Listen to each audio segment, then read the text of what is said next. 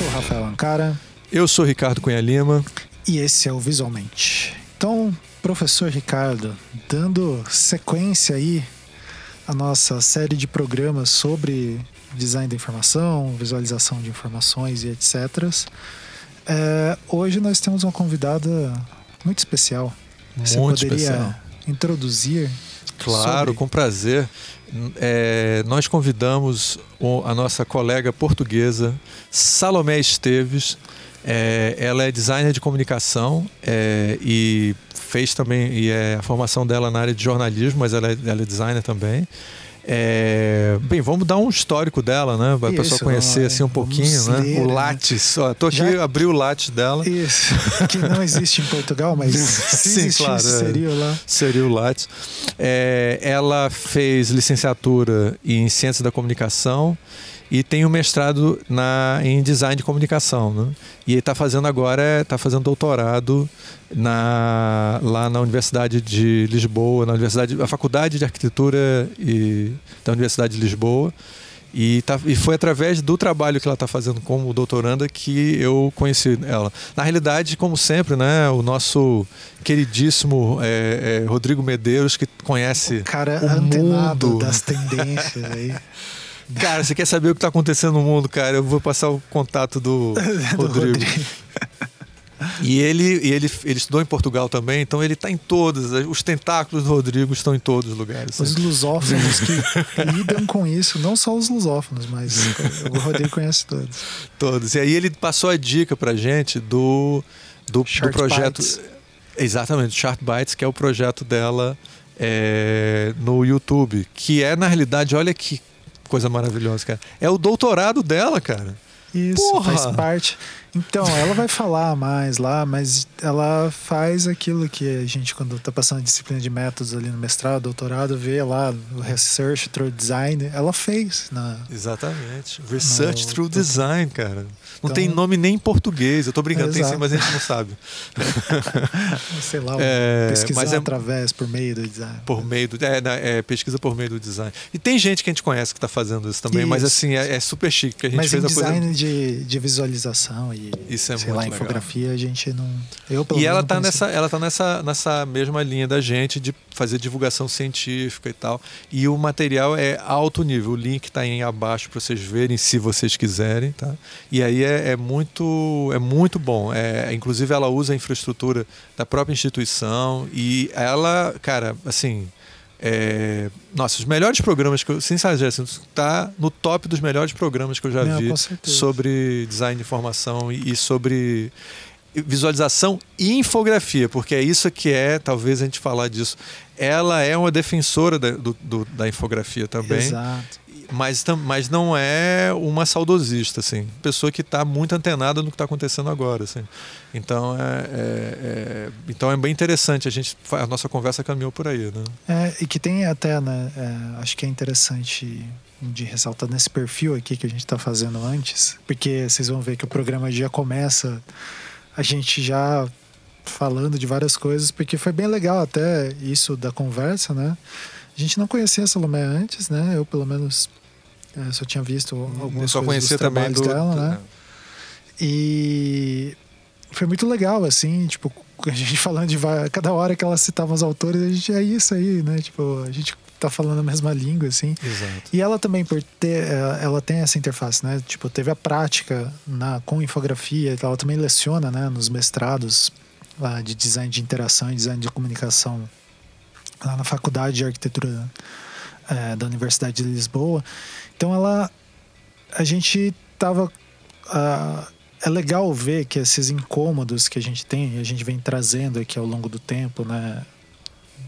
Porque esse espaço aqui, visualmente, de uma certa forma, ele é o ponto onde a gente, eu, o Ricardo, o Almir, a gente acaba pensando e produzindo a nossa teoria entre milhões de, de aspas, assim, né? Mas é o nosso espaço de pensamento. E, Exato. E, e é legal conversar com pesquisadores de outros contextos, né? Tipo, ela está em outro continente, em outra outra realidade completamente diferente da nossa.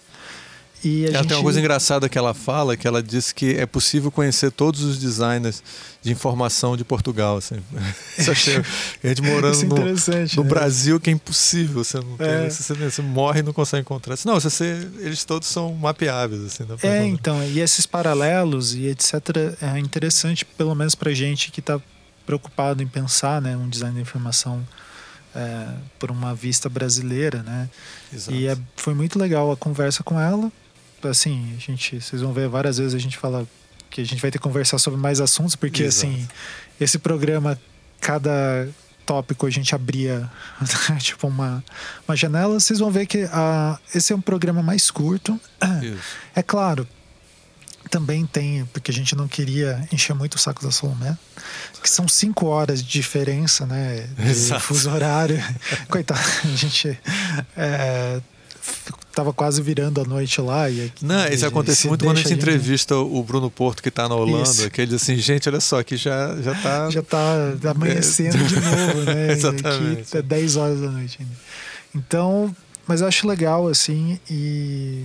é uma coisa que falou, eu acho... Um dos é... nossos melhores... Eu acho que eu também gostei muito, assim, dessas últimas levas, assim, um dos mais é, interessantes. Uma coisa que é legal, que a gente teve essa intuição com ela, pela maneira como ela, ela tem um olhar crítico nos, no, no, nos, na, nos programas dela no YouTube, que vocês vão ver, é, a gente sacou assim, cara, ela é uma pessoa que está afim de, de pensar e de, e de debater e, e, não é todo mundo. Eu sei que na academia, a princípio, né, todo mundo deveria, deveria, deveria né? gostar né? de, de pensar fora da caixa, assim, mas isso não é tão comum, aliás, é meio raro. Assim. E, então a gente teve essa intuição e foi super legal, porque ela, ela foi super parceira aqui no papo, foi muito bom. Assim. Isso. É muito legal. Bom, tirando essa introdução necessária, né? Porque vocês vão ver, como eu disse, né? Já vai começar começando o programa. Então, acessem lá o Short Bytes, procurem ali no YouTube. Tem o link aqui na postagem, né? Então vamos para os recados, assim, para ser bem rápido. Bom, o principal, o Almir não está aqui, mas ele gostaria de falar sobre isso, que é o Payday Design, que Exato. acontece ali de 26 a 29 de outubro. Então fique atento ali às inscrições, como participar, né? Vai ter uma parte aqui online, vai ter uma parte presencial. É o maior evento né, de pesquisa em design do Brasil, então um evento importante que acontece aí é legal para ter uma ideia do panorama, principalmente e é tudo, tá querendo... todo tipo é, de, design, todo... de design, tudo que Isso. imaginar é, pode entrar ele é um, é um grande é, apanhado assim para você ter uma noção do que, que, se pesquisa nessa campo aí.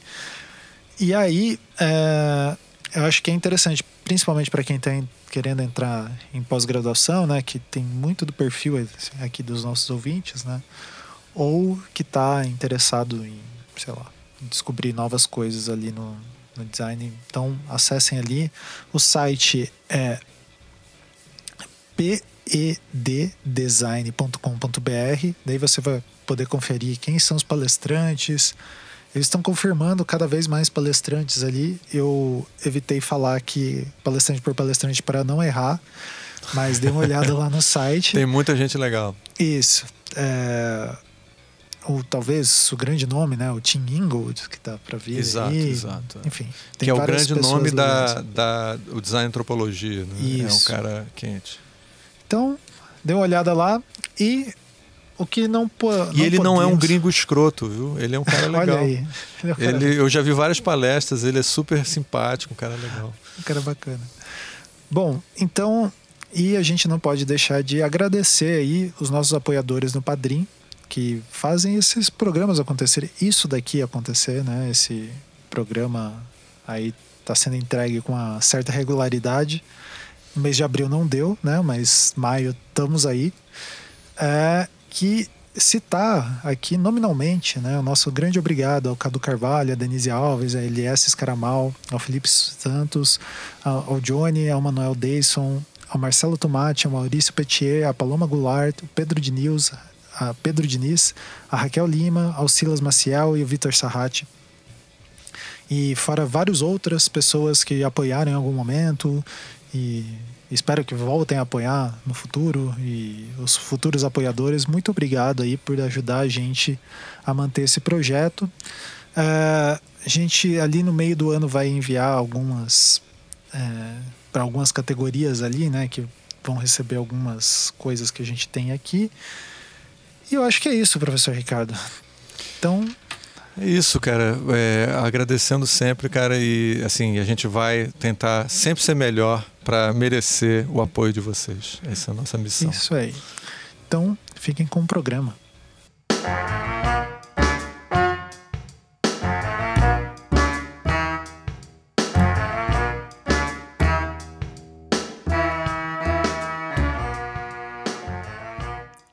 Este é o Visualmente, eu sou Ricardo Cunha Lima. Estou aqui com meu colega e sócio Rafael Ancara. Olá, pessoas, tudo bom? E hoje temos o prazer de ter aqui uma convidada muito especial, a Salomé Esteves, Olá. que ó, dá um oi para a galera para eles ouvirem o som da sua voz. Olá. Olá a todos. É, então hoje nós estamos aqui para continuar nossos programas sobre design e informação, tá? E a gente está querendo é, debater as questões complexas e polêmicas do data vis e da infografia. E a gente tem aqui a Salomé, porque a Salomé, é, é, além de estar tá fazendo um doutorado sobre esse assunto, tá? É, ela tá, começou a fazer um canal onde ela discute questões relacionadas a isso no YouTube, tá? Que vai estar tá o link aqui abaixo para vocês poderem ver. Então, para a gente começar logo, eu queria que a Salomé falasse um pouquinho sobre essa experiência de estar tá fazendo um canal no YouTube, poder debater, poder divulgar essas questões que a gente ama fazer e estou vendo que ela também está curtindo fazer. Sim, eu adoro, eu adoro questões. Uh, discutir questões polémicas. uh, então, o, o meu canal no YouTube chama-se Chartbyte um, e é parte de um é, é uma das três partes de um projeto de, de um projeto de doutoramento, uh, juntamente com um livro e com um workshop, mas isso são outras questões. Uh, o canal do YouTube das três é aquele que é mais aberto, mais familiar, mais um espaço para discussão, para abrir à comunidade, para ver comentários e assim. Um, e aí uh, um, eu foco na, em três aspectos, que é a prática, uh, o pensamento crítico e, e a história, e então, pronto, era uma maneira de discutir estes temas mais facilmente, sem ter aquela pressão de estar a falar muito sério, num contexto académico muito pesado, mas abri-la à, à, comunidade e ser um bocadinho mais, mais leve a é. discutir. Então, você, isso é um projeto é, da, da, própria é, universidade, faz parte do seu doutorado, isso, né? Isso é uma coisa para gente, uma inspiração aqui para a gente tentar revolucionar um pouco os nossos programas de pós-graduação, né, cara?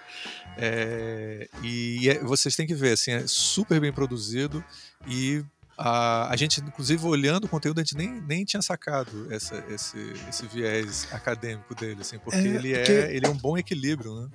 Isso, que a gente. Uh, enfim, né, na introdução vocês devem ter visto lá que a gente comentou sobre a Salomé.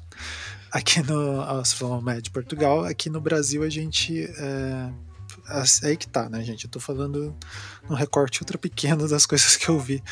É, né, nessa área que a gente pesquisa visualização, infografia e tal, são poucos trabalhos que a gente viu que é, usam essa técnica que é, é um método, né? Tipo, entrando em questões acadêmicas, mas o jeito de fazer a é, que é através do design, né, Salomé, que você falou, é. então tem essa prática, assim, que é, é muito legal.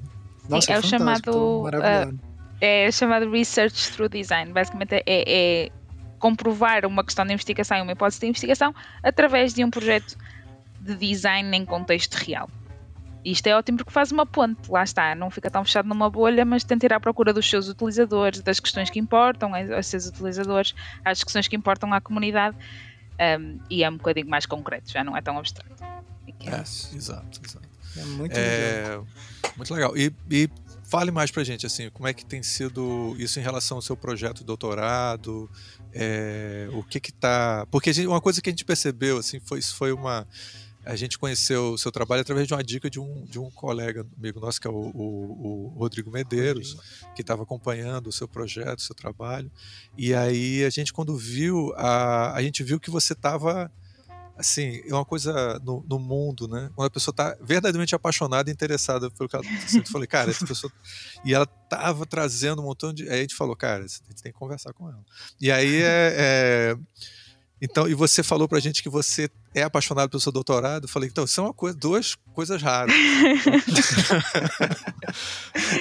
Sim, eu gosto muito do, eu gosto muito de fazer investigação, gosto muito do meu doutoramento. Ainda não, houve momentos em que eu perdi um bocadinho a sanidade, mas voltei sempre. Está tudo bem. um, e eu, consigo, eu, eu gosto genuinamente de gráficos e diagramas e de infografias. Eu fico muito feliz a falar sobre esses assuntos. E então, com pessoas que também gostam também, porque sei lá, é tipo, é, é, um, é um ânimo. E, por exemplo, dar aulas, eu, se eu falo toda energética, parece que os alunos também entram na cena e. e é logo outra coisa. Uma pessoa fazer o que gosta e falar do que gosta é, com certeza. Faz toda a diferença. E, né? e, e, então me fala um pouco do, do, como é que é o seu projeto, o que, é que você está querendo investigar é, sobre infografia da Tavis. Sim. O meu projeto de doutoramento, a investigação em geral, foca-se nas rotinas de trabalho e na formação académica de profissionais de, de visualização de dados e de infografia em órgãos de comunicação social.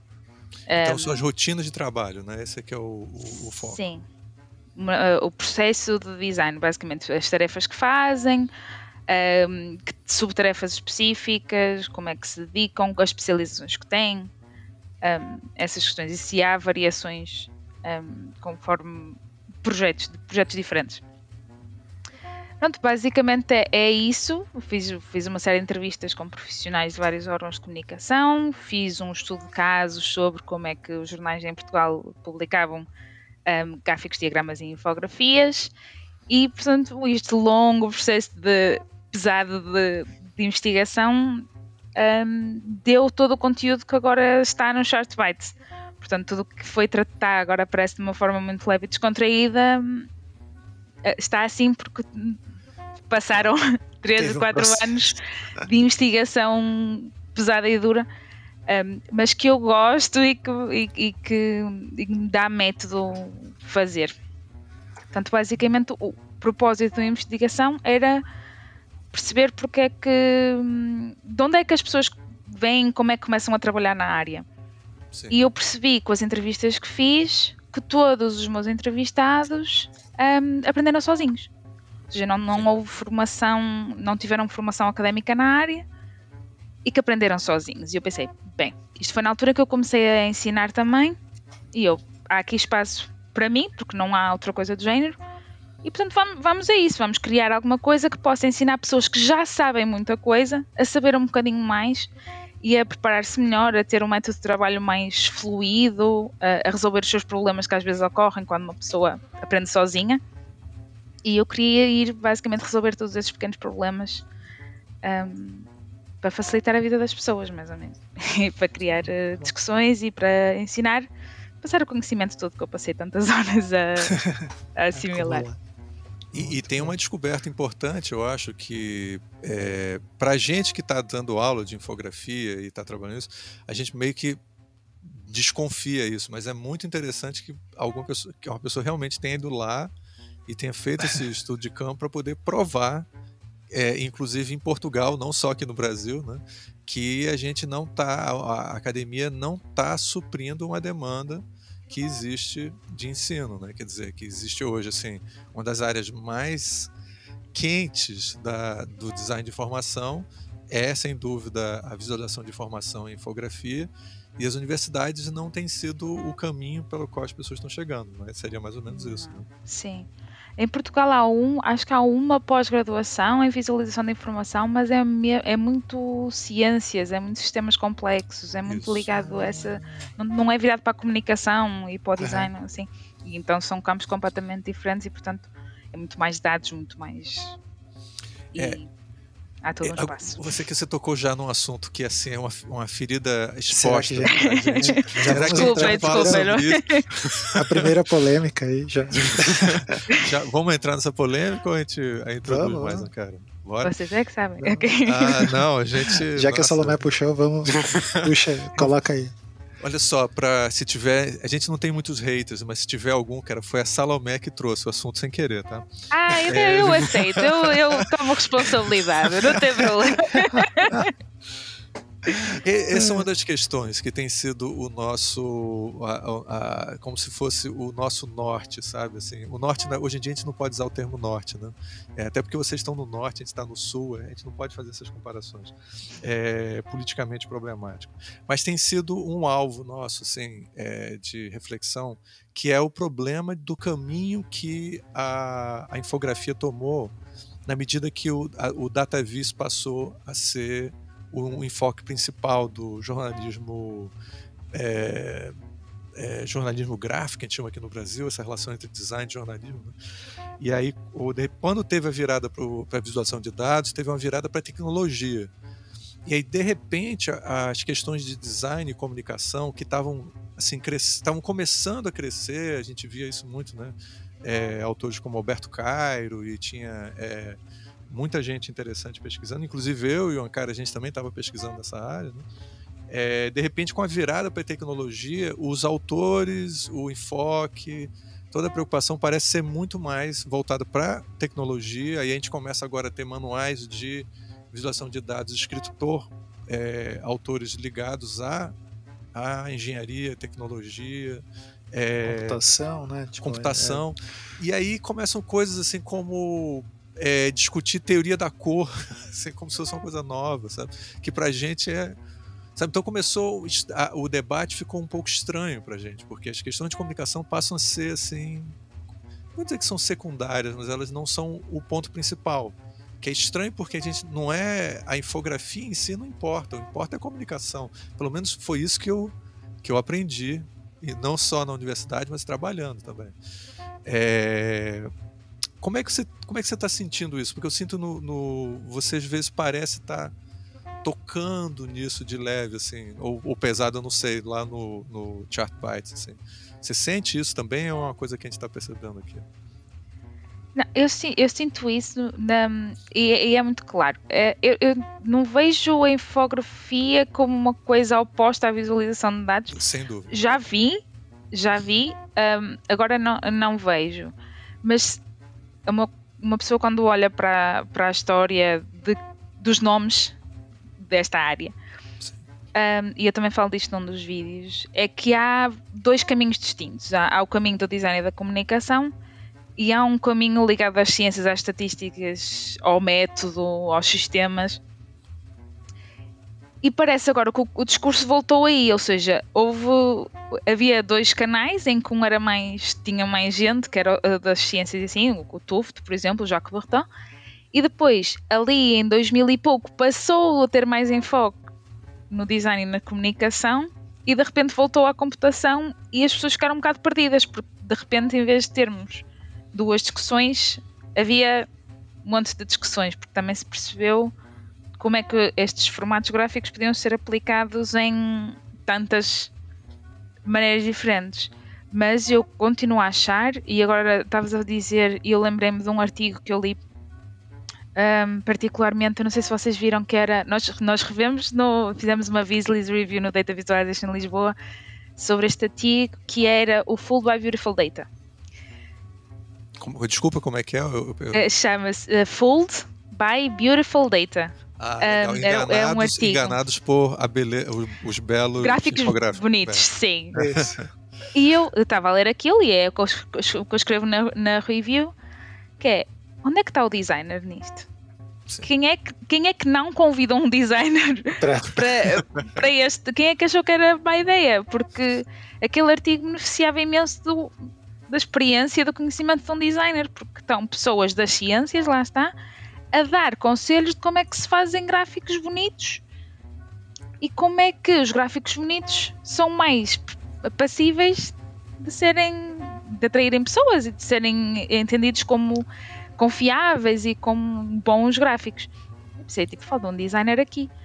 E de repente nós que somos especialistas em, em gráficos, em coisas que são visuais e gráficas e boas para comunicar, de repente somos desconsiderados como sendo pessoas de marketing, de coisas superficiais, Sim, que, que não têm dados suficientes, que é outra coisa que é outra coisa que me irrita profundamente nas definições de infografia, um, de repente Não é como é são que um foi, qual, é que te, qual que te incomoda tanto assim? Porque a gente tem a nossa lista, né? Mas diga a sua. Sim. é assim, das muitas definições que a infografia tem, ah, uma é que são basicamente uma infografia é definida por três coisas. Primeiro, porque tem uma narrativa central que, que guia o, o utilizador, o grupo de utilizadores. Segundo, é uma composição de vários elementos, não é um gráfico só, tem texto, tem imagem, pode ter vídeo, pode ter Isso. fotografia, assim, várias coisas. E a terceira é que é, tem menos dados, entre aspas. Em inglês é, é, é- é less data heavy. E eu É pergunto, isso. o que é isto? o que é isto de ter menos informação? O que é isto de ter menos dados? Que é mentira, né? Se Claro. nós formos olhar para uma infografia do Fernando G. Batista, daquela da Catedral de. Sim, né? Nossa. A Aquilo densidade tem- de, de, de dados e informação que tem lá, né? Só que ela é colocada de um jeito para um ser humano consumir, né? Tipo, Exatamente, ou seja, não é uma tabela, não é um dataset, não é uma base de dados, mas não deixa de ser informação extremamente complexa. Portanto, tudo isto é muito questionável. Sim, sem dúvida. e esta questão preocupa-me. É, isso, isso me preocupa muito. Eu acho que a gente está trazendo aquele ponto que a gente estava falando no começo, né, e juntando aqui. A gente está com, eu percebo um problema da gente estar usando parâmetros que não são nossos para poder analisar a informação. É, a gente quando está agora, a gente, tá, é, a gente mencionou com você, não sei se a gente chegou a falar no programa, mas que a gente está dando aula de é, sobre visualização de informação na pós-graduação aqui na UFPE, aqui em Pernambuco.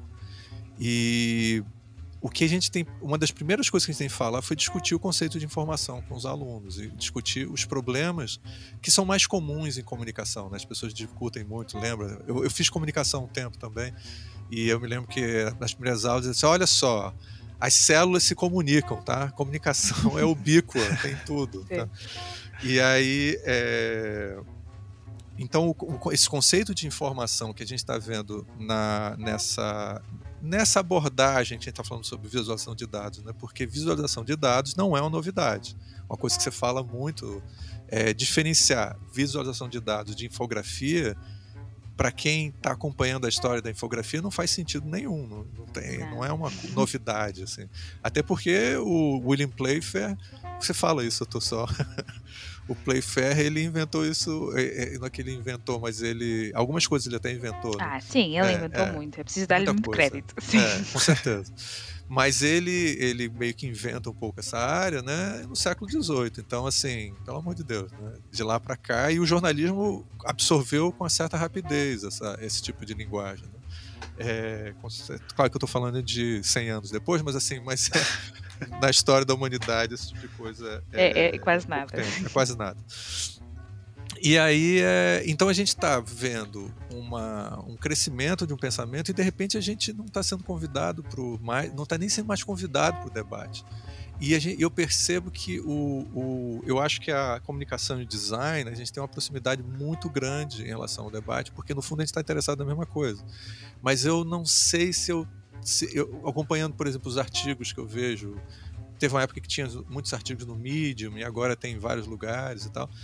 É, eu vejo, por exemplo, as pessoas entrando e diz- lendo o Tuft pela primeira vez e aí começando a vir com um monte de, de preconceitos sobre comunicação, tá certo? E assim, como se aquilo fosse, nossa, finalmente agora a gente vai se libertar.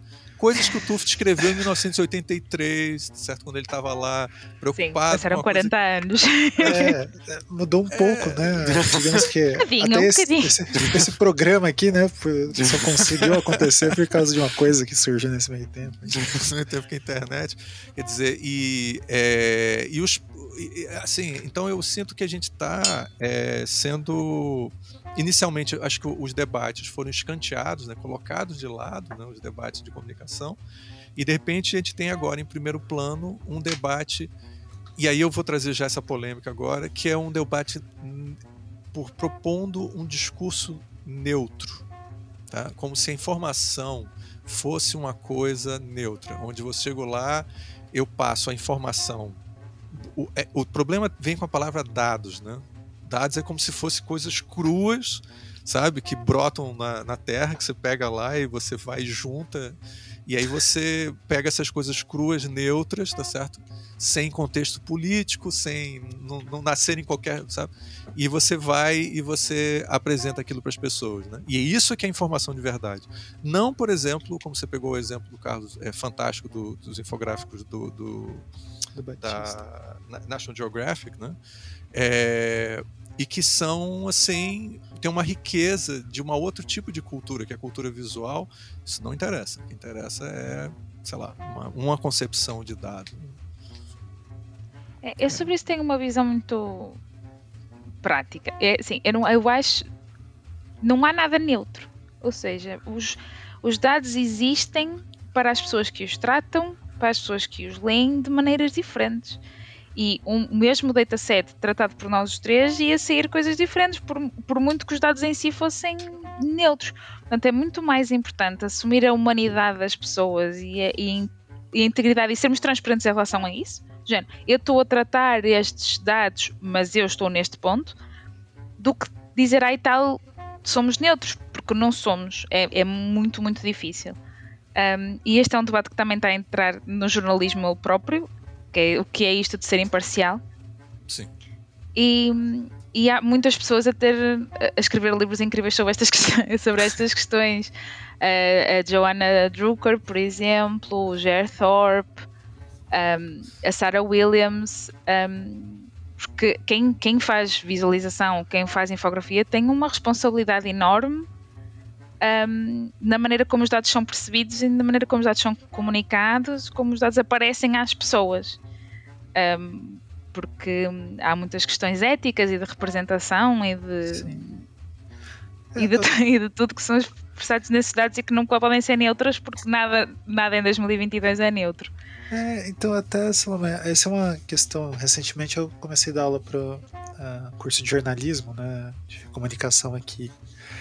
E é claro que eu dou fotografia, mas eu, eu sempre converso com os alunos assim, né? Como é, tirar uma foto é você escrever, você está comunicando alguma coisa, né?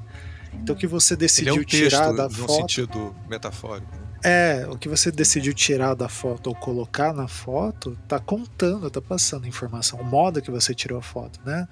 Por que, que gerar uma visualização seria diferente, né? Então, Exatamente. por que escrever um texto, ou você virar a câmera para lá ou para cá, colocou a sua, sua visão sobre aquilo, né? Então, a infografia ou a visualização de dados, ou por que, que você usou aquele código, aquele filtro para filtrar aquele dataset, né? Então, isso não, não a neutralidade, a gente fica até meio sem palavras, assim, né? Tipo, mas isso não é óbvio, não é tipo respirar, assim, né? Mas...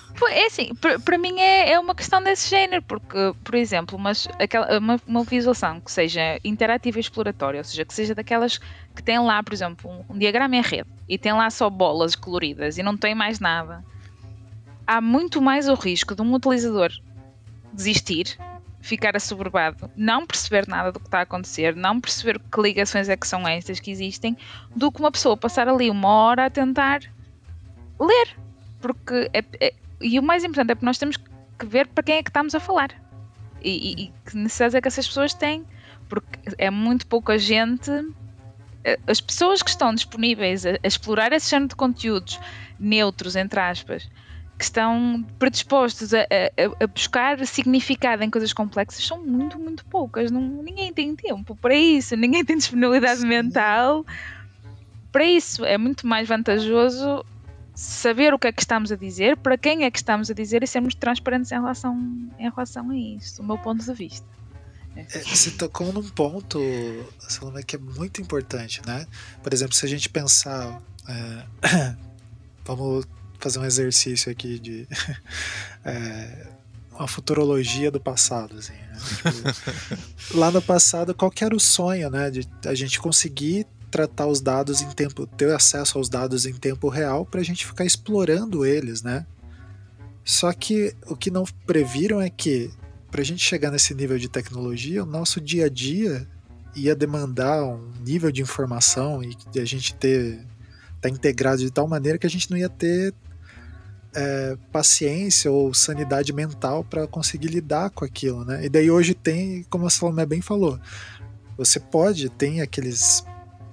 É um diagrama de rede ali com um dataset, eu consigo cruzar todos os dados, sei lá, de saúde do país.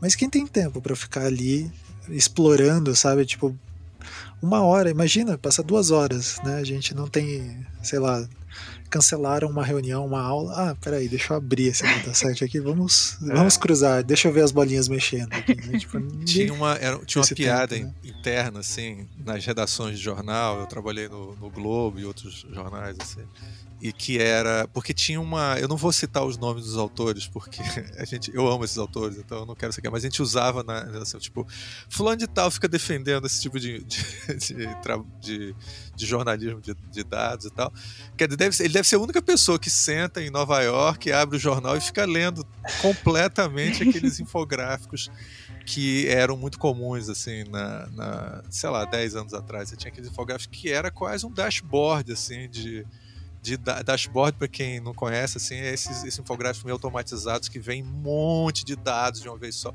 Como esse da pandemia, né? Que tinha, a gente ah, via sim. tudo acontecer ao mesmo tempo da pandemia. Mas é tipo, cara, é, é, eu sei que a gente vive na, na, é, na information highway, tá certo? Mas, cara, assim, é muito information, assim. eu acho que a gente, a gente precisa oferecer toda a informação que existe no mundo sobre aquele assunto. É, é, eu acho que um, isso na comunicação nunca foi assim, né? É, sempre uma das grandes coisas é o recorte do, da informação e tentar pensar, como você estava falando muito bem aqui, no público, com quem está falando, o, qual, é a, qual é a abordagem, qual é o estilo comunicacional. E aí, de repente, existe uma maneira de fazer é, e é oferecendo o máximo de informação. Quer dizer, tem toda uma ética, eu acho, que não me interessa, assim, e não interessa para ninguém que trabalha em jornalismo, não sei por que quem seguiria essa ética. É assim, é, eu, eu, eu, tinha uma, eu tinha uma professora na faculdade, eu não gostava muito dela, mas ela deu-me. Deu é, é mas ela deu-me das Mas agora que, você, agora que você virou professora, você está você tá revendo. Eu, eu olho para eles de outra maneira, completamente. Isso acontece com todo mundo. Sim, eu já estava. Agora, esta questão tipo de tens a informação e tens o que é importante. E não, o estudante de jornalismo está a tentar apanhar tudo, está a tentar saber os nomes dos ministros todos e dos assessores, a tentar apanhar tudo e de repente a pessoa chegava um, e dizia, pergunto, todas as aulas, todas as aulas ela perguntava, qual é a notícia de hoje? Nós íamos, ah, é não sei o que, não. não, qual é a notícia de hoje? Qual é a notícia de hoje? Eram sempre coisas ultra específicas, mas era aquilo que tinha mais influência na vida das pessoas. Exato. Um, normalmente era tipo, a gasolina vai aumentar 2 cêntimos, coisas desse género mas era tentar, de, todo, de toda a grande quantidade de informação que nós estávamos a receber e a processar, o que é que é efetivamente importante. Porque nós, às vezes, quando queremos mostrar tudo, mostramos nada.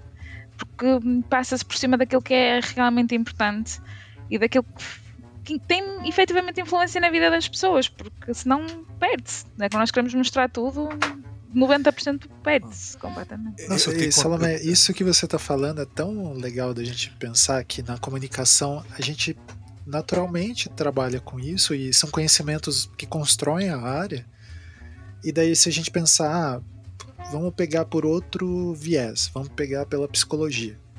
Né? Que a gente consegue observar também ah, a quantidade, daí você vê lá o pessoal vendo os estudos fazendo vários estudos empíricos de a quantidade de informação que a pessoa consegue captar, o que a pessoa percebe primeiro. Parece que é um caminho tão mais longo para descobrir isso que na comunicação vai pela questão dos sentidos, né? Tipo, ó, o que, que as pessoas estão compreendendo disso, né? Tipo, como que elas estão compreendendo as estruturas do, do ter. Isso já está sendo feito há tanto tempo, né? Então acho que tem, assim, eu sempre né, sou defensor aí dos estudos empíricos, gosto bastante, pratico. Mas eu acho que às vezes tem esse deslocamento, né? De tipo, eles são úteis para várias coisas, mas às vezes, é, principalmente nessa área de visualização e infografia, a gente esquece. A, na comunicação, acho que é onde isso foi muito produzido e com uma intenção, é, com intenção não, com um uso muito bem delimitado que funcionava muito bem, funciona ainda, ah. né? Então, acho que esses repertórios, assim, às vezes eles je, o jeito que é abordado eles, né? Tipo, alguém querer começar a estudar visualização de dados. Ah, como que eu faço? Daí entra, vamos supor, a pessoa começa no Twitter, né? Pesquisa lá, visualização de dados, daí vê vários guias, começa, igual o Ricardo falou, né? Começa a ler o Tuft, daí fala, não, peraí, então tem que ir para cartografia. Eu vou me aprofundar nas coisas. E daí começa a fugir, não, mas para que, que você estava querendo aquela visualização, né? Tipo, era para alguém tomar uma decisão?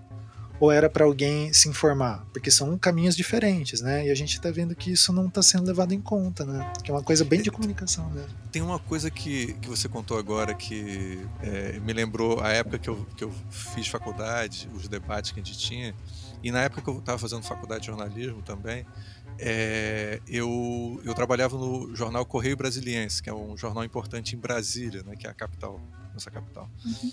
E aí a, a, e a gente tinha um, um, editor de redação que ele ele brigava um pouco com uma maneira de pensar jornalismo, que era o Ricardo Noblar. Que hoje em dia ele faz outras coisas, tá ligado? A política, tem outra... mas na época ele era um cara. E eu cheguei a presenciar ele tendo um, uma discussão com é, jornalistas mais tradicionais ligados à política. Lembrando que a política em é, isso era no ano 2000, né? Então, assim, a política era muito diferente. Não tinha um Trump ainda, então o mundo era bem diferente. É, outra visão, outras questões. O mundo era mais. Eu sinto que o mundo era mais é, tranquilo, assim, sabe? É, acredito, aí... não me lembro muito, não me lembro muito bem, mas, mas acredito. Era um mundo bem mais tranquilo, assim. E aí eu, eu, eu, presenciei essa, esse debate lá, e uma das coisas que ele tinha feito é que Brasília é, a Brasília tem um céu lindíssimo, tá certo? Assim, é muito bonito. Assim, tem, uma das coisas que você faz em Brasília é ficar olhando as nuvens, assim, é muito bonito. E aí, é, e ao mesmo tempo, a gente, Brasília tinha, era a capital da política brasileira, né? Porque, então tinha, essa, tinha o céu bonito e hoje as polêmicas da, da política. E aí aconteceu o seguinte: naquele dia ia ter a, uma lua cheia que era mais bonita nos, em 100 anos. Assim. E aí o, o chefe da redação resolveu colocar a Lua como a matéria principal do jornal. Cara, isso o pessoal de política enlouqueceu, falou: "Não, mas como é que isso Isso é, como você, o professor falou, isso é matéria 2, cara. Isso não é matéria 1, um, não pode ser matéria 1. Um. Ele falou: aqui em Brasília, a lua é a coisa mais importante. Essa lua é a coisa mais importante. E eu me lembro que na época a gente estava lendo Walter Benjamin, né, na faculdade e tal, e tinha esses debates sobre o qual é o papel social do jornalismo.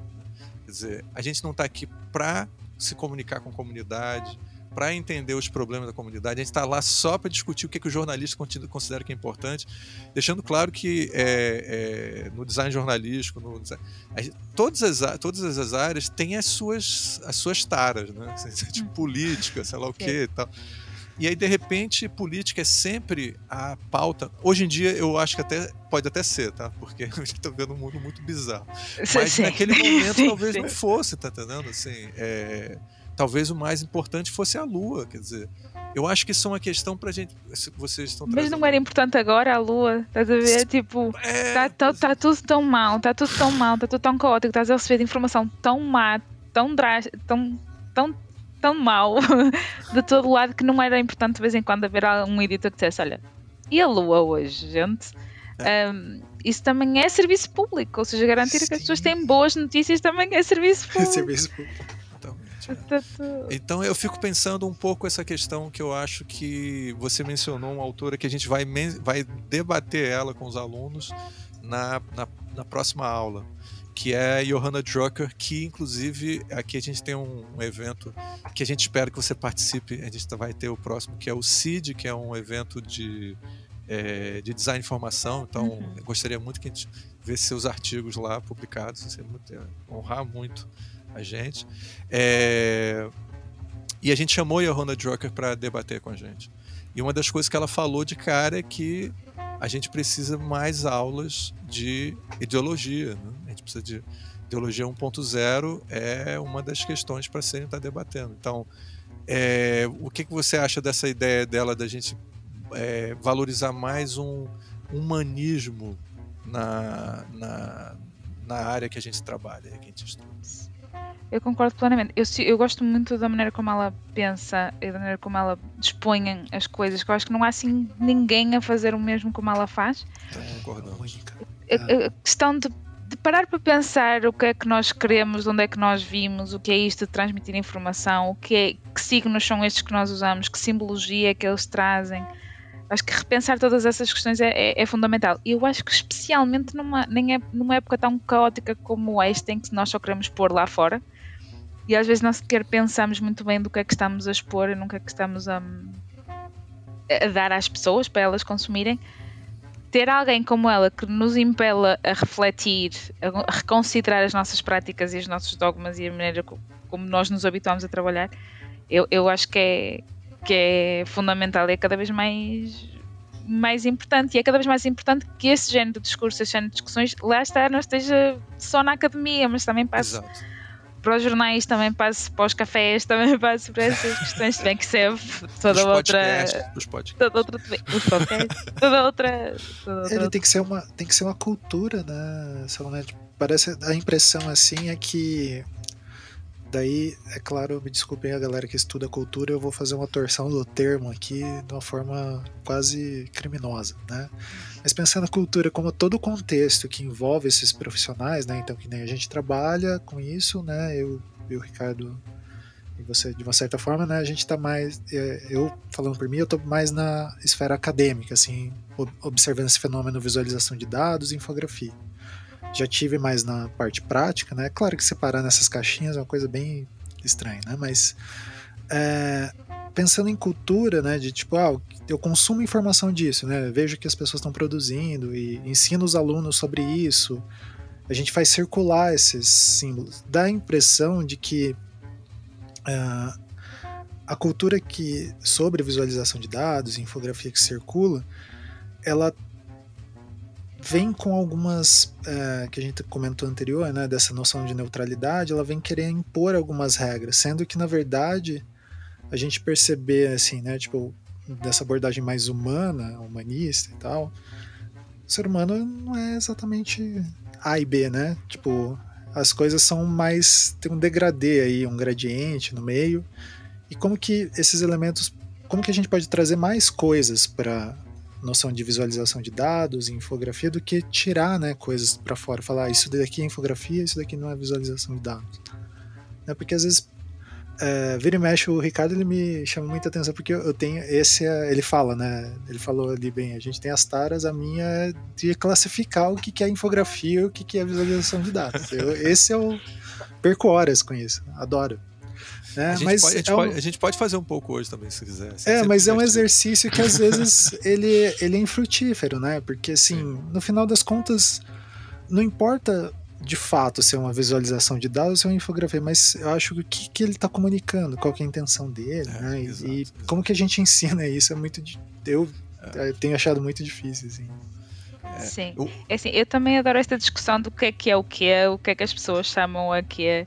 Nós lá no DataVis eh, Lisboa, de vez em quando surge essa, esta discussão, porque há pessoas do design, há pessoas das ciências, e então vai ser esta discussão. Não é uma discussão, nós, somos, nós somos, damos muito bem, somos muito amigas, portanto, é esta questão tipo, então, o que é que tu achas? E, e é fascinante porque às vezes um, nós damos nomes diferentes, mas a explicar o que é que é, é exatamente igual.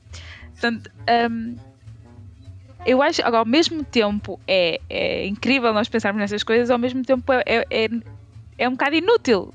Mas é incrível ao mesmo tempo. Exato, é, esse, é, meu, esse é o meu mergulhamento com a coisa. eu, eu adoro, uma das coisas que eu, que eu gostei do Short Bites foi, lá está, de, eu queria muito fazer isso e o orientador está tipo, estás a perder tempo, uh, que era tipo olhar para os nomes que as coisas tiveram ao, ao longo do tempo, né? começou a ser... Uh, método gráfico, depois começou a ser muito mais, depois às tantas houve o Chartography, que era uma cena incrível. Ah, assim, passou e, e, e às tantas, ao longo do, de, do tempo, desde, desde o século XIX, foi quando as pessoas começaram a preocupar com a etimologia das coisas, é que começou, parece que, a haver uma distinção entre isto é isto e isto é isto. E infografia é visualização de dados e a visualização de dados também pode ser, pode ser infografia. Eu vejo isso muito assim, ou seja, toda a infografia é visualização de dados, mas nem toda a visualização de dados é infografia. Exatamente. Exato. É, é. Pô, é perfeito. É, perfeito. é o ponto. Essa é a, a última, é, até o momento é onde a gente chegou, assim, que a gente. Já, já, posso, ir, já posso ir embora agora já. Exatamente. Realizou a, a, missão, mas é, fala, fala. Não, Não, é... eu ia só. Ah, desculpa. Pode, pode, Não, pode falar. Pode falar, Salomé. Eu ia só acrescentar que eu acho, genuinamente acho, que esta questão da infografia, da importância da infografia, é do Brasil, de Portugal, Espanha e Itália. Porque acho que tem a ver com a língua. Porque a palavra infografia em português e em espanhol e italiano é construída como uh, cartografia, topografia, geografia, que são ciências disciplinas, enquanto que em inglês infographics é de information graphics, que é, É automaticamente um conteúdo e não uma disciplina. E eu acho, eu acho que há parte dessa discussão que vem daí. Isso. Mas não sei se precisava aqui de um chapéuzinho de alumínio Não, para a teoria da conspiração. Já peço desculpa pro ouvinte que a gente agora vai ter que debater esse ponto. Olha só, é, um dos problemas que eu tive numa, numa, num debate bastante acalorado pelo o, o, o, o WhatsApp, tá? Com pessoas espalhadas pelo país, que a gente tinha um grupo de pessoas de, para discutir infografia. É, já vi que a gente vai ter que incluir você em alguns desses debates. É, a, o problema do, do, infográfico e da infografia. Porque a infografia, como você colocou muito bem, assim, eu tô, a gente ficou emocionado agora. É, a infografia, ela, ela sugere uma área de conhecimento. É uma disciplina. E, enquanto que é uma disciplina, né? E não existe disciplina se ela não tiver como base uma área de conhecimento. Não faz muito sentido, né? a princípio, pelo menos. E, a, a, o infográfico ele é uma, uma peça gráfica, ele é uma coisa específica, né? que está sendo criada a partir de um conhecimento que é, seria a infografia. E isso que é uma coisa que a nossa língua possibilita, as línguas latinas possibilitam, realmente não acontece. De fato, eles se sentem mais à vontade com information graphics. Se você for uma pessoa de uma certa geração, eu vejo que eles não gostam do termo infographics, parece coisa de jornalista, coisa e os designers às vezes têm preconceito e tal. E aí, é, e aí eles preferem information graphics. Né? Eu imagino que se você for publicar na, num lugar que é muito forte na Inglaterra, por exemplo, que é o, o Information Design Journal, Information Graphics pega melhor do que você escrever infographics. Sabe? Infographics. é meio é. vulgar. Assim. Pra gente não faz sentido, a gente não vai ter um gráfico informativo. Gráfico pra gente, isso eu falo, falei muito no meu mestrado, né? Gráfico é uma, é, uma, é, um, é um gráfico estatístico. A gente não usa o termo. Não existe graphics em português. Não é? É, não, é, é, é mais ou menos, ou seja, é uma coisa mais seca, quase. É, como um gráfico do Excel, é o que é um gráfico. É um gráfico, exatamente. É, é, quando você fala information graphics, o graphics não tem a ver com gráfico, ele tem a ver com representação gráfica ou linguagem gráfica. Ele não está falando do gráfico estatístico. Quando a gente fala gráfico, em geral, ou você está revelando um cara que trabalha numa gráfica, ou você está falando de, de um gráfico estatístico. Né? Então, é, é, isso confunde e talvez influencie a maneira como as pessoas pensam a área. Você não tinha parado para pensar nisso. Você eu acho, eu acho que sim. Eu, se calhar fui, fui só eu que passei muitas horas a, a pensar nisto. Ah, Mas há um, há um autor, ele não, é muito, ele não é muito conhecido, eu acho que ele não pagou muito, que é o Rune Peterson. Sim. Ah. De 2001, ele, ele em Portugal também não pagou muito. E ele às tantas, ele, ele sugere o termo infology para Isso, estudar essa questão. E eu acho delicioso que ele nunca pegou. E eu adorava que tivesse pegado, porque é, é fascinante, porque não há uma área de estudo de informação gráfica. Ou ela, esse estudo pertence a cada uma das áreas onde é aplicada. É. É, e eu achei esse, fascinante. Então, Salma, esse é engraçado porque assim, aqui no Brasil, né, por causa. A gente até faz parte de uma sociedade que tem aqui, que é da Sociedade de Design da Informação. E ela usou esse nome, né? Design da informação para ir para essa área, mas ela sofre daí disso, né? Tipo, ah, design da informação, design da informação da computação, né? Tipo, de, de, que campo que é. E esse termo ele, ele daria conta disso, né? Mas eu tenho uma outra pergunta, já que a gente estava nesse raciocínio ali da infografia ser área, campo e disciplina e tal. E você, como teve uma experiência com ilustração e para pensar infografia nesse sentido, você acha que quando alguém que é acostumado a fazer infografia vai fazer uma visualização de dados, tem pensamento, os pensamentos para gerar uma visualização de dados e uma infografia são diferentes? Ou eles são parecidos? Essa é uma questão de só colocar um contexto para você. Assim. Por exemplo, se a gente pegar o que a Frederica Fragapane faz, aquelas visualizações dela, é, que são bem bonitas assim, é, uma discussão que eu tava com o Rodrigo Medeiros esse tempo atrás, a gente tava conversando sobre isso, era, ah, eu falei para ele, cara, ele perguntou, isso daqui é um infográfico, de novo, né, naquela discussão, isso daqui é um infográfico ou uma visualização de dados? Eu falei, cara, para mim é uma visualização de dados feito com pensamento de infografia. Porque tava querendo explicar como funciona. É, esse, esse negócio de pegar o leitor e conduzir ele, para mim é uma coisa genuína do infografista, assim, né? Tipo, daí eu falei para ele, ah, um pensamento de um infografista fazendo a visualização de dados. Se fosse alguém de DataVis, sei lá, se tiver, se existe isso, né? Alguém DataVis raiz, assim, né? Fosse fazer, ele ia pensar, ele ia pensar em outra, de outra forma, como dispor aquelas informações, né? E daí o Ricardo até comentou, daí falou, cara, mas não dá pra gente afirmar isso, não consegue entrar no, da cabeça dela para saber. Mas eu falei, parece que tem um jeito de quando a gente tem mais trato com esses conhecimentos de ilustração, não trato, né, mas tipo teve contato de pensar a visualização a partir de ilustração, de, de expor as coisas no universo visual assim, a gente tem outros raciocínios e daí quando a gente vai abordar um set de dados, então a gente vai pensar outras coisas. Você acha que faz sentido isso ou é muita maluquice? Não, eu acho que faz todo sentido.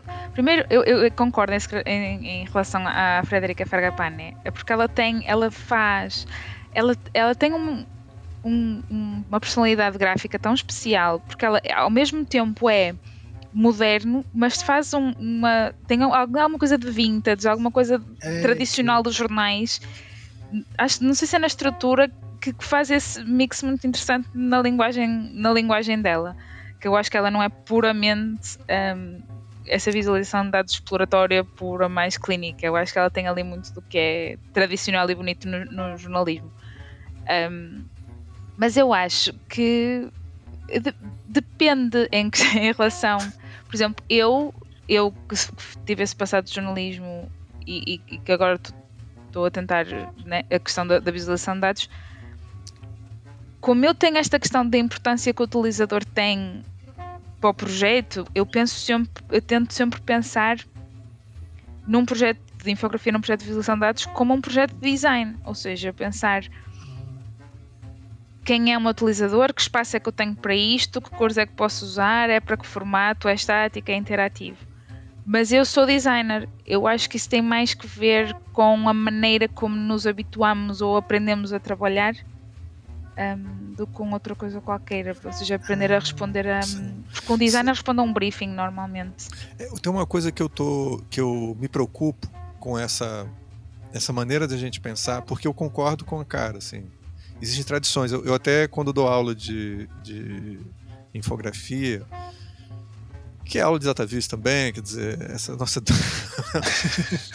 é, eu percebo que os alunos que são designers, que entram muitas vezes fazer design porque se interessam por ilustração, se interessam por essa linguagem que a gente pode chamar de mais pictórica, né?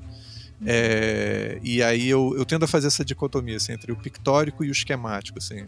A tradição do DataVis é muito voltada para o esquemático, para essa, essa linguagem que é mais vulgarmente abstrata, né? Enquanto que a, a infografia ela tá mais ela trabalha com tudo, né? Mas ela tem ela tem uma facilidade de lidar com o pictórico e o pessoal que sei lá é, cresceu lendo o Tuft, sabe como é que é? E os preconceitos do Tuft, deixando claro que sempre falo isso assim, eu sou fã doente do Tuft, Sim, mas eu sei os problemas que é um cara que diz que o Nigel Holmes é linguagem para videogame. Cara, eu Opa. quem? Eu... é coitado, o Nigel Holmes é tão talentoso, de uma pessoa tão incrível e as pessoas começaram a odiá-lo por razão nenhuma. É, sim, sim é, é, é, é, assim, eu, eu, eu, eu, tenho estudado muito o trabalho dele, já escrevi sobre o trabalho dele e tudo. E, a, a, a, e assim, aí quando ele disse que ah, isso, isso aí é uma linguagem de videogame, eu falei, cara, então maravilha. Eu pensei que ele era um pioneiro, porque ele estava falando isso em 1980 e tanto, falando sobre videogame. Mas não, ele não, sa ele não sacou. Então, assim, você cresce com esses preconceitos, tá certo? Com tem vários nomes, né? O Stephen Few, que às vezes defende muito esses posicionamentos. É, o Alberto Cairo, em algum momento da carreira dele, ele, ele tinha, teve esse posicionamento também. Acho que ele tem mudado muito, especialmente esse último livro dele, onde ele discute é, a, como você pode usar gráficos para mentir. Né? Eu acho isso uma posição fantástica. A gente, inclusive, entrevistou ele para debater isso. Ele foi. Nós somos também super fã do, do Cairo. E, mas assim, houve, houve esse momento, acho que na virada do século, onde, a, onde havia essa perseguição para a linguagem pictórica, uma certa, um certo preconceito cultural sobre isso. E aí, quando eu dou aula, eu percebo que o aluno que, por exemplo, veio de uma área de ciências exatas, fez biologia, ele tem mais facilidade de entender como trabalhar com dados, porque ele já teve um treinamento de dados na faculdade todos os cursos de ciências humanas e exatas que são mais voltados à, à pesquisa é, empírica, todos eles têm um treinamento em relação ao levantamento de dados. Isso não é, né? o, é e às vezes até estudam variáveis, variáveis estatísticas, pelo menos de uma maneira superficial, assim, eles têm contato com isso. Então, assim, é, não é, é, é quase que para a gente, uau, vamos trabalhar com, com é, dados empíricos. Cara, para a maior parte das áreas não é nada demais, gente. A gente não está fazendo nenhuma grande revolução com isso. Por isso eu fico me perguntando se na realidade o que a, gente, a nossa grande contribuição é compreender como o ser humano entende a comunicação, tá certo? E entender melhor como é que a gente consegue criar esse, de, esse debate, esse problema retórico profundo, tá certo? E não necessariamente ficar assim, uau, a gente é, se não forem dados é, empíricos muito precisos, a gente sabe, eu acho que a gente está entrando dentro dos paradigmas de outras áreas. Eu, eu posso trabalhar, posso trabalhar estatística sem mudar os meus paradigmas da minha área, porque os paradigmas da minha área são o que definem os meus problemas. Em jornal, não é, não são os problemas de, de como conseguir dados empíricos que vão determinar como se comunica as coisas. Não é que a gente não está preocupado com isso. A gente vive no planeta Terra, é, é, importante você ter precisão com os dados, mas, mas a precisão com dados é um fator, não é o fator definidor. Porque uma coisa que a gente, para gente, as pessoas lembrarem, assim, quem já teve contato com o texto do Tuft, ele mostra um gráfico do Tuft, onde a, a perna de uma, de, uma, de uma mulher forma o gráfico. Tá? É, e o outro ele mostra depois um gráfico estatístico tradicional que não tem nada pictórico, não tem perna, não tem porra nenhuma, tem só a, a linhazinha ali e ele tá dizendo, esse é o correto. Quando ele faz isso, ele está ignorando ali quem está lendo, é, o, que mundo, em que planeta nós vivemos, tá certo? Hoje em dia, eu não, eu não tenho essa visão do Tuft, nunca tive. Me preocupa que ele tenha usado a perna de uma mulher para botar o dado do ponto de vista é, é, assim, é um, é um gráfico machista, tá certo? Isso, isso me preocupa. Porque... Isso é outra história. é, mas essa é uma questão, a questão política do gráfico. Agora, o tipo de representação que ele está usando representa o público com quem ele estava conversando nos anos 80, quando ele fez esse gráfico, tá certo? Eu não vejo problema nesse tipo de representação. É, Sim, me preocupa é, outras é, coisas. Usa, a, a, cabeça do povo nos anos 80. Isso me incomoda. Tá Sim. Mas a questão é que esse gráfico não está errado. Ou seja, há muitos Exato. gráficos que usam artifícios visuais para mascarar ali qualquer coisa, para sim, sim. evidenciar uma, uma, mensagem que não há. Mas esse caso específico, e grande parte dos.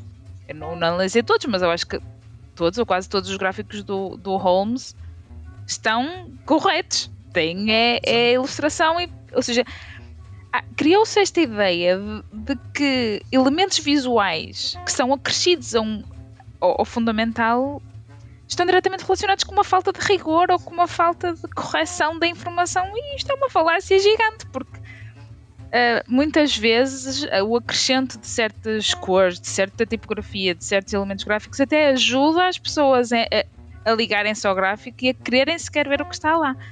Um, e portanto eu acho que a questão má, entre aspas, do Tuft é que ele vilific, vilificou. Sim, sim, Vilanizou. Um, exatamente. Um, tudo o que era um bocadinho mais desenhado, um, quando na verdade as coisas não estavam erradas e, e depois criou-se todo um preconceito. Um, e, e, isso é uma visão extremamente purista e extremamente redutora daquilo que é a visualização de dados e a infografia e qualquer representação, representação gráfica. Porque estamos a escolher, por exemplo, gráficos para crianças. Claro. que é toda uma área nela própria, Exato. por exemplo. Mas... Ah. E, e aí você. Aí é que entra essa questão que eu acho que é uma se existe um pensamento, uma cultura de data vis que é distinta da cultura da infografia, como o cara estava propondo mais cedo, e eu acho que, que existe, infelizmente existe, é, não acho que é uma posição ideal para a gente ter. Porque o que acontece é que. Então tem, eu, eu ia sugerir que talvez exista uma tendência, uma certa cultura, a acreditar na neutralidade dos dados, e numa outra acreditar na na comunicação, onde a neutralidade é, não, não é um fator. Assim, quer dizer, é se você vive no século XX, tá certo? Assim, onde o jornalismo acreditava na neutralidade. Mas eu acho que hoje em dia isso não é mais o teor assim, do, do, jornalismo, onde não, porque eu tenho que fazer um jornalismo neutro e tal. Esses discursos, assim, quem qualquer pessoa que estudou comunicação sabe que essa é a primeira coisa que os professores batem no curso é essa crença da na claro que vai sempre ter um professor que né, vive num vácuo e acredita Sim. ainda naquelas coisas. Mas assim, mas eu acho que é uma tendência, pelo menos aqui no Brasil quando eu estudei, é, que você, a primeira coisa que você faz é, gente, olha só, bom dia, eu sou é, aula tal. É, não existe neutralidade, não existe. É, não existe. É, as células se comunicam e a, é, não existe. Como é que é não é neutralidade que o pessoal usa? É, imparcialidade. Imparcialidade. Imparcialidade. Então, assim. Porque... Não, fala, fala. Há, há uma coisa muito. Há um, eu não sei se vocês conhecem os, os 10 princípios básicos do jornalismo do Kova, Kovac e Rosenthal. Não, não, não. Eles eram não, não. tipo. São 10 princípios básicos. E o primeiro, ah, não sei, não sei se é o primeiro ou se é o último, que é uh, o jornalismo. O, o, o propósito central do jornalismo é para com a verdade. Tudo bem. Mas em 2022, né, pós 2016, o que é que é verdade? Que é verdade? Exato, exato. Exato, exato. É, essas coisas têm de se adaptar aos tempos e às vezes. E, e nós temos uma grande dificuldade enquanto humanos e enquanto pessoas que, não, que continuam a ler uh, Tufo de 40 anos depois, em, em, deixar ir daquilo que nós achávamos que era correto e de seguir as guidelines que nós achávamos que era correto em detrimento daquilo que é melhor para as pessoas. Exato. Tem uma coisa que você não sei se está sabendo aqui no Brasil, está tendo uma polêmica gigantesca que tem sido movimentado, tem a, alimentado muitas famílias de jornalistas, né? Porque essas polêmicas vendem muito jornal. É, que é tem um podcast aqui chamado Flow, né? Que é um podcast assim muito popular, mas com aquele, aquela posição tipo eu não sei nada e eu pergunto qualquer coisa para qualquer um, sabe aquelas coisas assim. Eu não, eu sou, eu sou burro, mas eu, assim, mas eu, mas eu, eu converso com todo mundo. E aí eles entrevistavam todas as pessoas e tal. E aí teve um debate lá no meio sobre liberdade de expressão. E aí no, no debate um político de, de direita brasileiro jovem assim, é, propôs que a gente deveria permitir que tivesse o partido nazista no Brasil, porque é proibido por lei no Brasil ter o partido nazista. É, e aí, assim, acabou com a carreira dessas duas pessoas que estavam. E aí o, o, apresentador, eu sou idiota, eu concordo. e o outro cara falou, beleza, eu gosto de uma polêmica. Os dois perderam, assim, um perdeu o mandato e o outro perdeu o podcast. Ele, não, ele foi, chegou a ter uma mobilização para caçar o mandato e tal, mas acho que ainda se mantém. Não, ainda não, mas está mas tá, tá caminhando existe essa possibilidade, um, um, caminho. Não perdeu ainda não, é verdade. Quem perdeu foi o outro cara, o Mamãe Falei. Mas essa é outra, outra polêmica. A gente não tem tempo para todas as polêmicas. no Brasil, o Brasil é a terra da polêmica agora. E aí é, é... E aí uma coisa interessante é porque eles, de um ponto de vista, vamos levando a sério o debate que eles estavam fazendo, que não faz sentido, mas só para a gente poder. É... Eles estavam num posicionamento de neutralidade onde o nazismo é válido, por que não? Porque os seres humanos não podem ser nazistas. É, e a realidade é que o nazismo não é simplesmente mais uma maneira de você pensar uma coisa.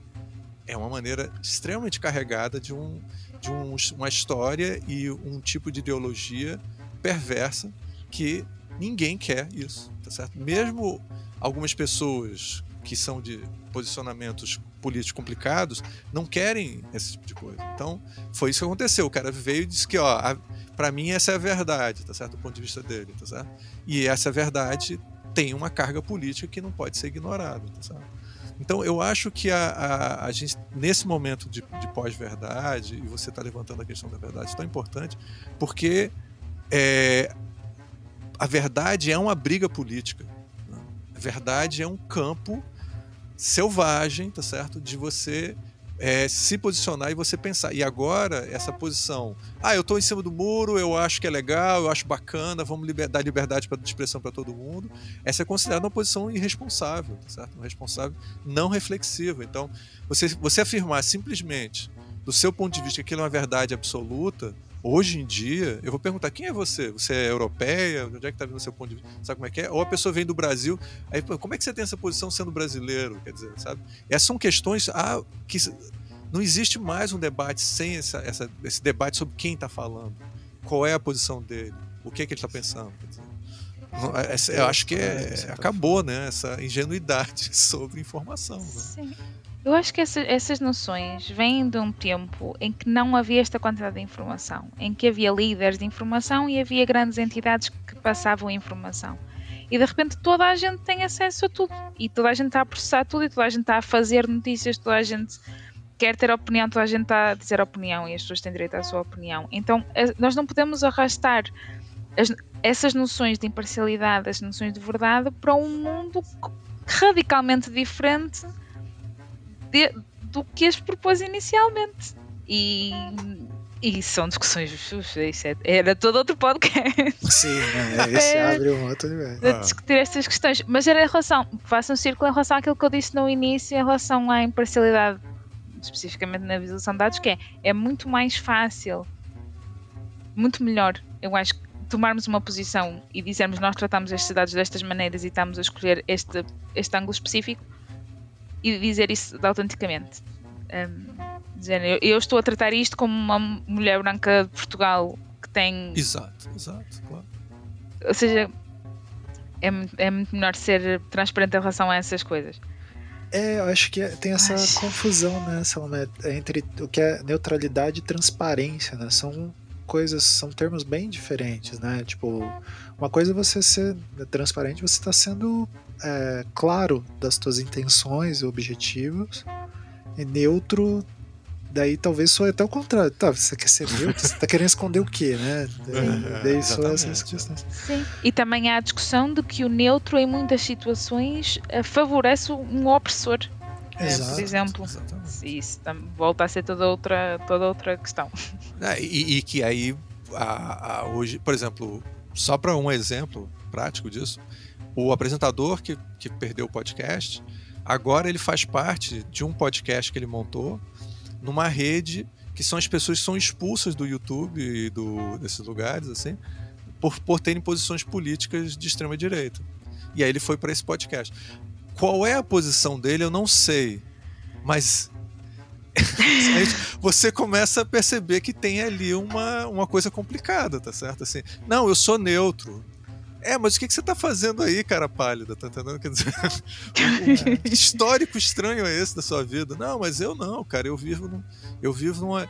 Eu não tô, eu quero. Eu gosto de jogar videogame e me divertir, viver a vida e tal. Cara, mas isso é um lugar, existem pessoas que nem você no mundo, eles têm posições, eles votam ou não votam. Não votar também é uma posição. Quer dizer, é, eu acho que eu fico me perguntando para onde é que a gente está indo com essa, essa, essa ética do, do DataVis, tá certo? Que eu acho que começou com uma coisa do Tuft que era para ser mais ética do que qualquer ética e hoje em dia está virando um problema para mim, pelo menos para mim. Eu sei que é ruim a gente falar essas coisas diretamente, é nossos que... amigos da DataVis vão ficar chateados com a gente. Não, mas, mas é que assim.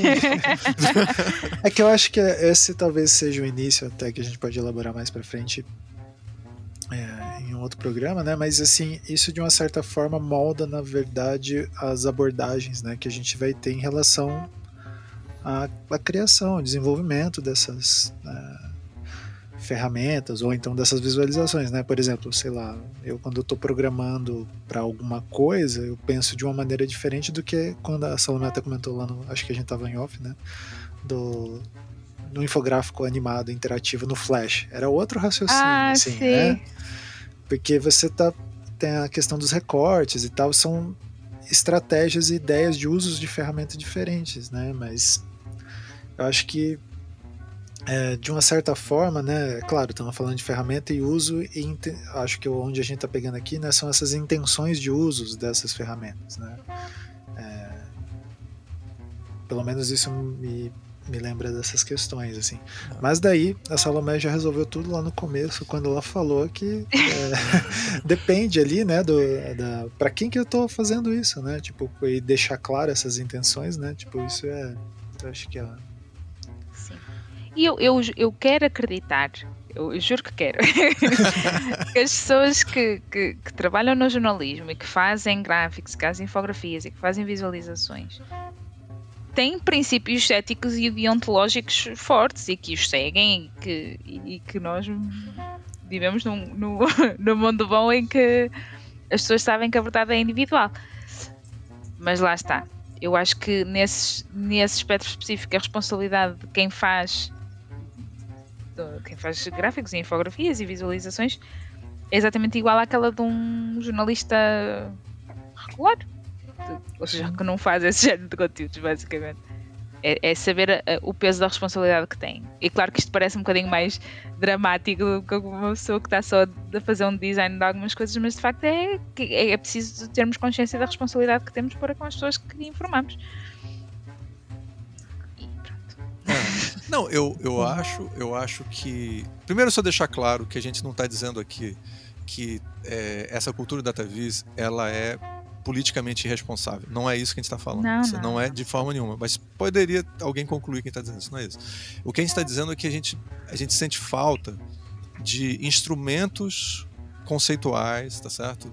Para se pensar posicionamentos que se desenvolveu muitos anos em design e especificamente, mais profundamente até, em jornalismo, e que essas, essas, essas questões são essenciais e não, a gente não está vendo elas como o ponto principal dos debates. Porque o ponto principal do debate, às vezes, são questões que, para a nossa ética humanista, é de, a posição de neutralidade. E essa posição de neutralidade ela é problemática. Então, levantar a bandeira da neutralidade no mundo da pós-verdade é problemático. Assim, é só isso que a gente fala uma coisa que não é ofensiva, não é, não é nada para mas isso é uma coisa que tem que falar. Então a gente talvez tem que rever essas regras de DataVis, que agora se encontra em qualquer lugar. Ali hoje em dia, hoje em dia é uma maravilha. Você pode encontrar como montar um, um gráfico de uma maneira. Aí você vai encontrar vários lugares e lá tem um montão de coisinhas complicadas ali, como as coisas básicas para fazer um bom gráfico ético e tal. É, então precisam ser revistas, talvez, assim. É... Eu acho que quem está a dizer coisas interessantes nesse ponto de vista é quem está a tratar o data storytelling. Uh, pessoas como a Colnéfica, como o RJ Andrews, eles preocupam-se muito com a questão de, ora bem, e o utilizador, e como é que passas, e há uma história, e não há, e esse, esse lado da visualização que é muito interessante, que podia ser mais explorado também, também tem, a, a, partilha muitas preocupações com o design, e há muito overlap entre os nossos princípios e os deles, e, e são pessoas a fazer trabalhos muito interessantes e, e, e muito importantes. Ah, e a gente e lembrar que se não fosse o jornalismo, não existiria essa grande. Ninguém saberia direito o que, que é DataVis. Assim, a, a, a, cara, a cara do DataVis para o mundo é, não é o, o, business intelligence, não é, embora ele seja talvez o, onde as pessoas estão ganhando mais dinheiro com isso, mas é, é, é o jornalismo. Então, é, eu acho que ele tem esse papel muito importante e é sempre a área que mais é atacada nos, nos debates acadêmicos e tal. Onde, ah, por que isso, por causa daquilo e tal. É, eu acho que a gente já tá, já chegou a um certo ponto aqui no programa. Eu acho que a gente podia, é, avançamos aqui no debate. É, Não, a gente faz, a gente tá tentando diminuir também dos programas. A gente fazia programas de três horas antigamente. A gente okay. A gente se entusiasma. Não, aqui, aqui em Portugal está a ficar tarde. É, não, eu sei, é, exatamente. Já Vou tá, ficar com soninho daqui a pouco. Vira outro dia ali. Outro dia já. É, a gente está com um problema, esses problemas. E aí a, a, a gente pode fechar só para uma coisa para que uma, um dos seus programas, eu não me lembro mais qual é deles, ele está marcado aqui, onde você debate essa questão da infografia ser. É, não ser um termo que desapareceu e na realidade ela não é diferente do, do DataVis, né? E como você colocou agora, só para deixar claro pessoal e ver se a gente está na mesma, na mesma pauta, que é que a infografia, ela é como se a infografia ela fosse uma coisa maior, não maior sentido de importância, mas do ponto de vista de que ela é mais diversificada. Até, eu até chamei é, disso de como se fosse um tipo de texto multimodal, sabe como é que é? Você tem ali um monte de. É como se fosse uma matéria, eu coloco, essa maneira como eu coloco, é uma matéria jornalística que usa muitos recursos diferentes né, de informação. Você pode usar, você não usa só texto e ilustração, né, como fotografia, como ilustração e texto. Ela usa vários recursos diferentes. E um desses recursos que ele usa é o que a gente hoje está chamando de datavis, né, que seriam os mapas, os gráficos estatísticos e esse tipo de coisa. Então, na realidade, o DataVis é a, a cara do que você vê no jornal. Em geral, quando você está vendo DataVis, na realidade você está vendo um infográfico, onde o DataVis, de uma certa maneira, está participando ali dentro. Então, na realidade, os dois são a mesma coisa quando você está vendo ali. Eu senti mais ou menos esse ponto que você estava colocando, e é por isso que você falou esse, essa frase que eu não consegui decorar, que a gente deveria assim, divulgar o programa com ela, né? que diz que é, nem sempre o DataVis. Como é que é que você colocou? Ah, é. é, é. Nem, é, é, toda, toda a infografia é visualização, mas nem toda a visualização é infografia. É, Acho que que exatamente. Porque o que muitas vezes o DataVis não é infografia é quando ele está sendo feito, por exemplo, em contextos onde não é uma matéria jornalística, né, esse tipo de coisa. Dizer, na realidade, a gente está vendo é o, a infografia, de uma certa maneira, a infografia ela está é, ampliando suas possibilidades no DataVis, mas ela não está necessariamente desaparecendo. Faz sentido isso para você? Como é que você vê isso? Para a gente poder ir fechando. Sim. Eu, eu, eu tenho uma visão que, um, tendo em consideração um, a definição, as, as, várias definições de infografia, em que nós pressupomos que uma infografia tem uma narrativa central, então 95% das coisas que são feitas por um jornal são infografia. Porque se nós estamos a tentar explicar uma coisa muito específica à nossa audiência, então nós estamos a conferir-lhe uma narrativa. E estamos a usar todos os elementos gráficos ao nosso dispor gráficos, ilustrações, diagramas, fotografia, vídeo em prol dessa mensagem. Portanto, eu, eu grande parte das coisas que eu vejo em jornais são infografias, mesmo que seja num, num site e elas apareçam dispersas. Não deixa de ser uma composição, não deixa de ser um conteúdo por si só e não perde esse caráter. Agora, o que é que é a disciplina maior? Se é infografia, se é visualização ah. de dados? Para mim, em português, a disciplina é a infografia. Mas se eu tiver a escrever um paper em inglês, então a disciplina é a visualização de dados. E eu acho que é aí que é um bocadinho confuso e era ótimo se isso se unificasse mas lá está, eu, eu genuinamente acho que o português é uma língua mais complexa que o inglês e que essas questões vêm daí também. Uh, porque é tudo está ligado umas coisas com as outras e nós temos que ser práticos em relação à nossa disseminação.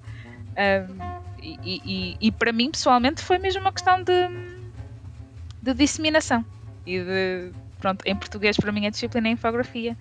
Em inglês é Data Visualization. Se eu for falar em infographics em 2022, ninguém me dá views.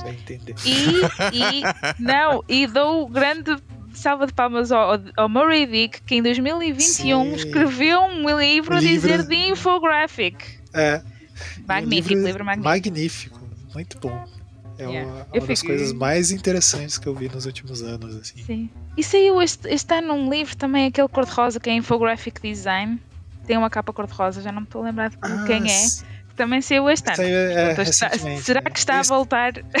É, esse eu não li ainda. Mas será que tá a, a, volta da infografia? Será que a gente vai ter que fazer um programa sobre isso? Será? A gente fez a morte da infografia, agora a gente pode fazer a volta da infografia. A volta. Frankenstein, é, mas eu acho que então temos um programa aí, né? Temos um programa aqui. É, e, claro, depois de ela dizer que a língua portuguesa é mais complexa em inglesa, cara, a gente nem embaixo, assim, completamente. É, Nós vivemos de polêmicas. Isso Sim, dá um outro somos... programa. Sim, e há muito. Quer dizer, isso agora matematicamente não sei. Agora, preciso dar será que há mais falantes de português do que inglês no mundo? É tudo outra questão. Aí, aí é outra questão. Aí, é... Que não interessa a gente nesse momento. Não, não, não, não. Importante não, é a polêmica. Importante é a polêmica. Desculpem. Desculpem. Eu juro que não vim. Não, eu juro que não vim. Não, não estrague essa polêmica maravilhosa que você trouxe pra gente. A gente tem que divulgar isso pro mundo. É. Então, Salomé, muito obrigado. Ah, eu acho que seria legal você falar onde as pessoas podem te encontrar, sim, saber mais do seu ah, trabalho. Sim, uh, é assim, eu eu neste momento estou em fase de teste do meu projeto do Short Bites do canal do YouTube, portanto, se as pessoas pudessem ir ver os vídeos, clicar no formulário na descrição e preencher e preencher o formulário, ajudar-me imenso na minha investigação de doutoramento. O canal é Short Bites uh, no YouTube, tem um site também. No LinkedIn, Instagram e Twitter é Salomé Esteves. Muito bom. Perfeito, perfeito. Então, e, e para poder ler as coisas que você tem escrito, qual é o que você está produzindo. Lembrando que a gente, a gente faz esses programas e as pessoas às vezes ouvem daqui a 3, 4, 5 anos, inclusive. Assim, então é, é um lugar legal. Assim, é, é tem, ele vai, sair, um ele vai sair daqui a pouco. Vai sair daqui a pouco, viu? Não, claro, a gente não vai lançar daqui a pouco. Não vai sair em 2027. Não, mas é porque é. é. legal, assim, como é que as pessoas podem ter contato com você. É, porque isso, tá, isso virou um problema, a gente não tinha parado para pensar, mas a gente, é, há cinco anos atrás, a gente fez um programa sobre Guerra nas Estrelas e as pessoas continuam ouvindo esse programa. Eu fico assim, meu Deus do céu. Então, é, é a internet, nada, nada desaparece na internet. Então, é. Ah, sim. Tirando, tirando as infografias em flash. Isso, claro, exatamente. E essa vai ser outro programa que a gente. Isso é a minha dor. Quando me perguntarem, quando eu estiver quase a ah. morrer, me perguntarem: tens algum arrependimento na vida? E se tenho, não gravar no outro Flash. formato as minhas infografias em. Mas uh, os meus artigos científicos, que não, não tenho imensos, mas os que tenho até agora, um, no ResearchGate também. ResearchGate. Salomé Esteves. Legal. Um, estão lá. Um, e no Google Scholar, acho que se para aparecer, acho que está aparecendo. Ah, sim, claro, no Google Scholar também. não faço ideia, nunca me pesquisei a mim própria no, no Google Scholar. então é isso, bem. É, a gente agradecer, foi uma conversa okay. excelente. É, Nossa, foi um prazer conhecer Salomé. É, tem vários... Foi um prazer conhecer-vos também. É tão legal é, ver que a gente, às vezes, a gente aqui é, no Brasil, talvez a gente, talvez generalizando muito, né? Mas a gente dialoga pouco com os pares é, lusófonos mesmo, né? Tipo, quem fala a mesma língua que a gente, ou então com as. E a gente vê que tem tantas relações são parecidas, os pensamentos, né? Às vezes caminham para os mesmos lados e a gente se conecta tão pouco. Eu acho é muito legal. São, você sabe que é, os, os, os, portugueses são os nossos europeus prediletos. Né? Ah. Eu, sim, eu, eu fico feliz que eu tenho, eu tenho, amigos, eu tenho amigos brasileiros e fui, fui ao Brasil. Lá está, eu em março de 2020, quando coisa o Covid, Nossa. eu estava, estava no Brasil. Sério? Onde é que você estava? Eu estava no Rio e estávamos a ir para o aeroporto e o António, o primeiro-ministro de Portugal, a dizer vamos fechar as fronteiras e nós tipo, acelerar ah, o aeroporto. correndo, pegaram. É, é, foi dramático. Não, eu tenho amigos brasileiros e gosto muito do Brasil, portanto. Ah, que bom, muito bom. É bom você falar, né? Mas é... então, olha só, a gente isso aqui foi só um primeiro contato que a gente está fazendo com você. A gente vai Vamos com certeza te convidar de novo. Várias vezes. Várias vezes. para a gente poder conversar, legal. porque além de ter sido uma conversa excelente, gostei muito. Uh, a gente está querendo é, levar adiante esse debate. A gente está querendo não só o debate da infografia, mas os problemas da visualização de informação e a relação com o design e o jornalismo, já que nós todos somos oficialmente, né, é, não importa muito onde a gente se formou, deixou de formar, somos todos designers, jornalistas. Né? Então, é, é, essa, essa é uma, uma contribuição que a infografia deu, eu acho que foi colocar isso em pauta. Então a gente tem, acho que é importante a gente estar pensando nisso e eu acho que tem uma contribuição muito forte que a academia tem que dar para esse debate. E essa, eu, assim, é, não é para você se sentir feliz, não, é porque a gente acredita isso de verdade. Eu acho que o teu doutorado, sem dúvida, está fazendo uma contribuição importante para ah, isso. Certeza. Gostaríamos de ver um artigo sobre isso aqui no CID, tá? tá é, timada a mandar para gente. Tá bom? Eu, eu agora estou a ver se escrevo alguns, portanto quero prometer nada. Não, quero não, não, não, isso vai ser ano que vem. ano que vem, ano que vem. Tem tempo. Vem. Tem tempo. A gente, a gente manda, é. a gente manda um aviso. Ah, isso era bom, porque eu esqueço mesmo. Minha não, memória já não é o que era. É. Bem, então é isso, gente. Então a gente tem uma tradição aqui no Visualmente que a gente termina dando um tchauzinho pra galera, certo? Tchauzinho. então, tchau. Tchau. tchau.